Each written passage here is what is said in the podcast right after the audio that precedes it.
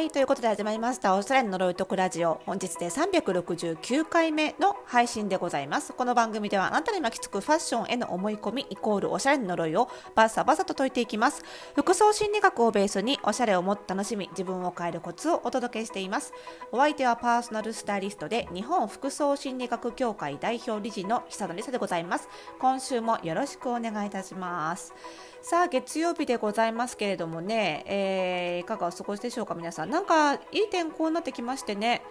あの非常に過ごしやすいなと思いつつ。あの、まあ、感染者数も減ってきたのでかなり外仕事も増えてきてっていうことでちょっと今日はねあのどれぐらい需要があるのか分かんないんですけどあのガジェットの話をしようかと思っていて もはやあのおしゃれでも心理学でもないっていうね 感じなんですけどまあちょっと私の好きなことをしゃべるラジオでもありたいなということですいません。あの興味ない方もね申し訳ないんですけど 聞いていただければと思うんですけど私ねガジェットすごい好きなんですよ。でまあ、外仕事がね、あのーここのコロナ禍でだいぶ減っていたので、あのなんかねデスク周りの環境整備にここ1年今日は結構あの力を入れてたんですけどまた外仕事が増えたっていうとこうムクムクとね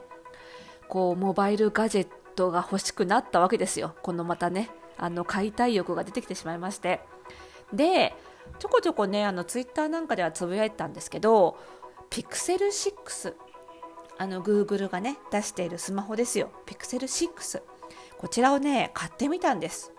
で私もうねかなり長年の iPhone ユーザーなんですよ。もう10年以上10年ぐらいになるのかな？10年もっとだ。もっと。12、3年ぐらい iPhone ユーザーでしてね。で iPhone をきっかけにあの企業当初15年前ぐらいまではね Windows 使ってたんですけど、まあ、iPhone 使ったのをきっかけにねもうあれよあれよとあの Apple さんのあのあなんだ。Apple さんの狙い通りねあの見事にはまる形でどんどん全部 Apple 製品に置き換わっていきまして、まあ、今ではすっかり Apple のエコシステムに取り込まれ取り込まれたがっつり取り込まれた女なんですけどでそんな私が Pixel 6を買ってみた理由としては、まあ、ハードハード関係は全部 Apple なんですけどアプリ関係はうちの会社非常に Google に依存してましてあのなんだっけ G Suite っていうねあの Google のあ今 Google ワークスペースか名前ね。のあの Gmail とかも全部あの社内システムとして Google ドライブとかも全部使ってますしあのとにかくねあのなんだドドキュメント共有も Google ドキュメントとかね Google スプレッドシートとか。最近ね最近こそですよあの Notion っていうね高機能メモアプリが出てきて私あの非常に人あの惚れ惚れ込んでしまいましてそっちに徐々に移行してますがもうそれ以前は本当にもうアプリは Google 一色っていう感じだったんですよね。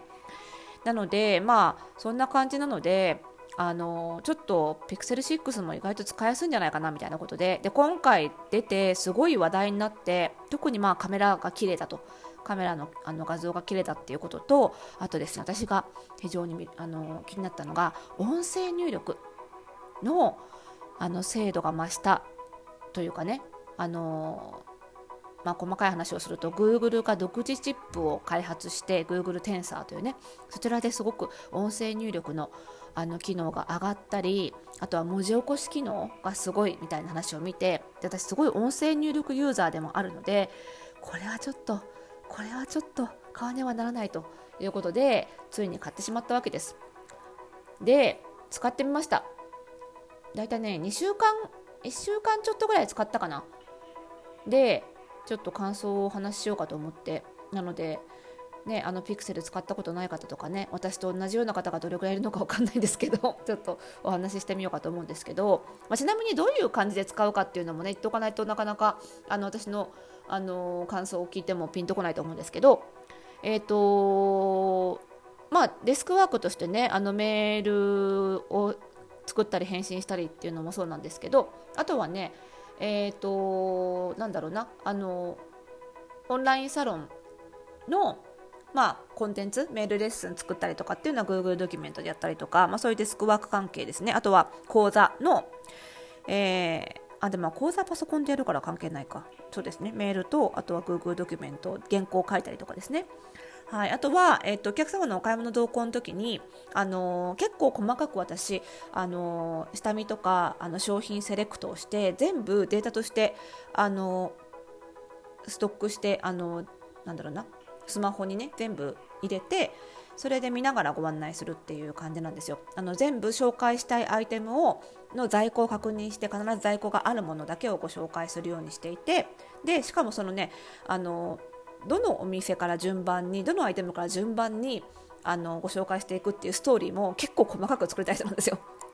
あのこの順番で絶対紹介するっていうストーリーまでかなり細かく作るっていうタイプなのであのお店だけ決めてとりあえずあとはその場で、あのー、なんだアドリブで紹介しますっていうタイプではないんですよね。なのであのそれを全部 Notion であのこれもね今度こちらでお話しするか YouTube で話すか迷ってるんですけど Notion でそのあのご紹介リストっていうのを作ってでそれを見ながらご案内するのであのお買い物同行中はねそれが見やすいことみたいなのもあの結構ポイントなんですけどねスマホ使いのね。あとはやっぱりね音声入力とあのもちろんね自分のスナップとかも撮るので写真の綺麗さっていうのもやっぱり欲しいなっていうところなんですよね。はい。で、えーと、それで比較してみたところなんですけどまず結論から言うと これ一番初めのねあの持っていたことあのピクセル前ピクセル買う前に考えてていたことと全く同じなんですよね。だから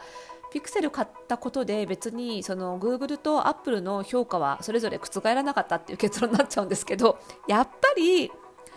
ハードは Apple だなと。ハードの良さは。でソフトはやっぱり Google だなっていうこの結論になっちゃうんですよね。このねなんだろうなどっちつかずって言ったら申し訳ないんですけどこの私の心が本当に相変わらずやっぱり引き続き二手に引き裂かれてしまうのかっていうこの辛さ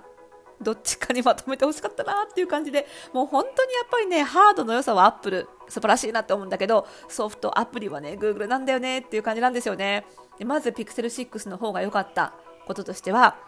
カメラ。これはねすごかった写真。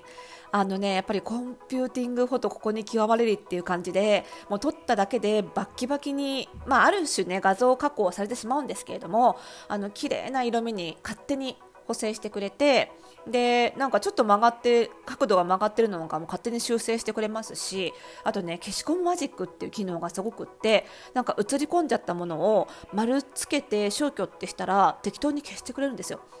その精度も結構すごくって、まあ、やっぱりこの辺はね、あのー、ピクセルの方に全然こう軍配が上がるなっていうのは正直ありますね。もちろんねカメラの画像が結構鮮やかに撮れるんですよ。サイトが高く鮮やかに撮れるのでそれの好き嫌いはあると思うんですけどあのうちの場合にはねあのうちのカメラマンにあの私のスナップとか商品とか撮影してもらう時も結構うちのあの会社のブランディングとして比較的サイド高めに取ることが多いのであのうちの方向性にはすごく合っていてよかった、まあ、逆にねソフトにふんわり取りたい人にはもしかしたらちょっとバキバキすぎるっていうねちょっとあのなんだろうな鮮やかに取りすぎるっていう印象があるのかもしれないのでその辺はねちょっと好き嫌いがあるかなと思うんですけども私としては非常に素晴らしいなと思いました。あとはこれ単純にサイズの問題なんですけど画面が広い、まあ、単純にあの機体がねあの iPhone 私が使ってる iPhone 12かな私。より単純に画面が広いので、まあ、それは当たり前なんだろうななんだった話なんですけど。あとは Google 関係のアプリの使い勝手はやっぱり Apple の iPhone で使ってるよりは全然使い勝手いいですね。YouTube とかも。なぜかね何が違うのか分かんないけどやっぱり見やすいし。あとはね、あの Google ドキュメントとか Google スプレッドシートっていうのは本当にあのサーバーを介してオンライン上の書類を見てるとは思えないぐらいもうスマホ内部のあの書類を編集してるのかなって思うぐらいのやっぱりスムーズさなのでやっぱりね Google のアプリは Pixel で使うのが一番だよねっていうのはこの辺は非常に実感しましたね。で微妙だったのは音声入力。これね結構微妙だな。これも圧倒的に Pixel 6の方がすごいって言いたかったんだけど iPhone もねあの Apple の音声入力っていうのがあるんですよね。パソコンでも使えるやつ。でなんかね定番的な文章というかなんか変わったあの言葉単語を変換しないんだったらなんならアップルの方がちょっと使いやすいかもなっていう部分もあったりしてここはちょっと微妙ですね。ここはちょっともう少し検証して別途詳しくまたこちらか YouTube かでお話ししたいと思います。でちょっと Pixel 6の方が厳しいな iPhone の方が良かったなっていうのはやっぱりなんかこうスワイプとかスクロールの動きがちょっともっさりしてるというかちょっとその画面タッチの時の感度が悪いっていう感じがあってこっちはねなんかこう触り心地のそのこう癖みたいなのが私が iPhone に癖が慣れちゃってるからの問題もあるのかもしれないんですけどちょっとやりづらいなっていう感じがしてこの辺のハードの使い勝手の良さみたいなのはあとはこう設定画面の分かりやすさとかっていうのはやっぱり全然 iPhone の方に軍配が上がるかなということでこれはね もう非常に非常に苦しいところなんですけど結果どっちもどっちっていう感じになっちゃったんですよね。なのでもうここは潔く開き直ってしばらくちょっと使い分けをしてみようかなと思っています。正直ねあの両方変えるんだったらやっぱり使い分けしていくのが一番仕事の効率は上がるなっていう印象がありましたね。なのでちょっと今後はあの Pixel 6と iPhone2 台持ちしてちょっと使い分けをしていこうかななんて思ってます。はい。私まだまだねあの Pixel 初心者なんでねこれ聞いてる方 Google Pixel 使いこなしてる方ぜひねあの使い方とかなんかおすすめの設定とかあのぜひマシュマロとかで教えていただけると嬉しいです。ということでこの番組では皆さんからのメッセージを、え番組概要欄にあります。マシュマロからお待ちしております。質問でも結構ですしねあの Pixel 情報なんかもお待ちしておりますのでどしどしお送りください。そしてこの番組の更新情報は各ポッドキャストサービスでは登録をするとラジオトークでフォローすると受け取ることができますのでぜひ登録フォローの方よろしくお願いいたします。それではまた次回の配信でお会いしましょう。おやすみなさい。